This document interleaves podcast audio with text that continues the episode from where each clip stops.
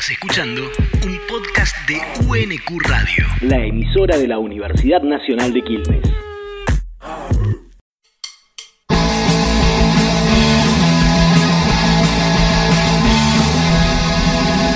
¡Qué raro! ¿Qué es? 151 mil almas van al gran después todos los días y yo cuento cada una de ellas. Esta cuenta está mal. ¿Qué es el alma? ¿Qué es el alma? ¿Qué es el alma? Correo UNC. Un servicio de correspondencia entre las ciencias y preguntas de niñas y niños ¡Que nos hacemos todos y todos! sobre el mundo, la vida, las cosas y todo lo demás. Con alma y vida, ese es el nombre de la comparsa. Alma y vida. Alma mater. El alma de la fiesta.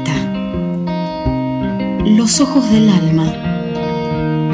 Me rompí el alma. Alma a los blancos.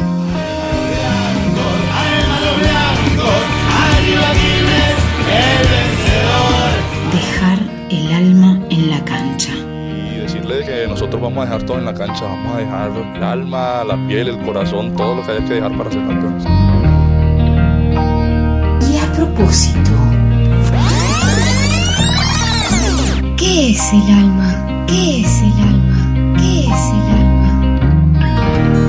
La pregunta ¿qué es el alma? no tiene una sola respuesta. No estamos todos de acuerdo acerca de qué es el alma y si existe. Mi nombre es Sergio Daniel Barberis, soy doctor en filosofía e investigador asistente del CONICET, radicado en el Departamento de Ciencias Sociales de la Universidad Nacional de Quilmes. Si tuviésemos que decir qué es lo que más o menos todos entendemos por el alma, aquello que te hace ser la persona que sos, aquello que define tu personalidad, quién sos vos realmente. Incluye varias cosas, por ejemplo, el alma es en parte tu manera de percibir conscientemente el mundo, tu manera de verlo, de tocarlo, de sentirlo. La manera en la cual el mundo se te aparece a vos es una manera única. Es la manera en la cual el mundo se siente para vos. Eso es parte de tu alma. Pero también es parte de tu alma, por ejemplo, tu manera de pensar, tus creencias y tus convicciones personales, ya sea que son profundas acerca de, de cuál es no sé, el sentido de la vida o las cosas más importantes para vos, pero también tus creencias más triviales como cuál es tu banda favorita o cuál es tu equipo de fútbol favorito. El alma, además de, todas tus sensaciones, percepciones y tus creencias, también incluye todos tus afectos, tus pasiones, tus sentimientos, lo que amás y lo que odias. Eh, en una palabra, el alma es tu yo, lo que te hace ser quien sos, tu personalidad. Solemos pensar también que el alma es libre y que es lo que te hace actuar libremente en el mundo de acuerdo a cuáles son tus creencias y cuáles son las decisiones que libremente vas tomando. Esa es como una idea común de alma que podemos encontrar en personas de religiones o creencias científicas diferentes que en esto coinciden. Desde la perspectiva religiosa hay múltiples maneras a su vez de concebir el alma. Por ejemplo, en la religión cristiana se piensa que el alma en realidad es distinta del cuerpo y de hecho se cree que es separable del cuerpo y que cuando el cuerpo fallece el alma sobrevive y se afirma la eternidad del alma. Pero existen otras perspectivas, por ejemplo desde la perspectiva de la psicología, que es la perspectiva científica sobre el alma, no está tan claro que el alma pueda separarse del cuerpo.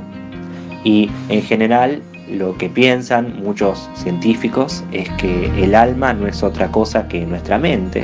La mente es el producto de la actividad de ese órgano que está entre nuestras orejas, que es el cerebro. Entonces, cuando vos concebís al, al alma y a tu vida psíquica como el producto de la actividad del cerebro, también tendés a pensar que el alma eh, en toda su grandiosidad y en toda su complejidad, es finita y también termina cuando termina la vida del cuerpo. En el episodio de hoy participó Sergio Barberis. Antes de despedirlo le preguntamos si él tiene más preguntas aún sin respuestas sobre el alma. Una pregunta muy interesante que nos podemos hacer es si otras especies que habitan este planeta también tienen eso, también tienen mente o alma, puesto que tienen cerebro. Por lo tanto, nos podemos preguntar si esas otras especies que no son los seres humanos tienen una manera de ser, una manera de percibir, pensar y sentir el mundo. En general pensamos que la respuesta es afirmativa, especialmente para los primates, por ejemplo, para los chimpancés, para los bonobos, para los gorilas, para los orangutanes.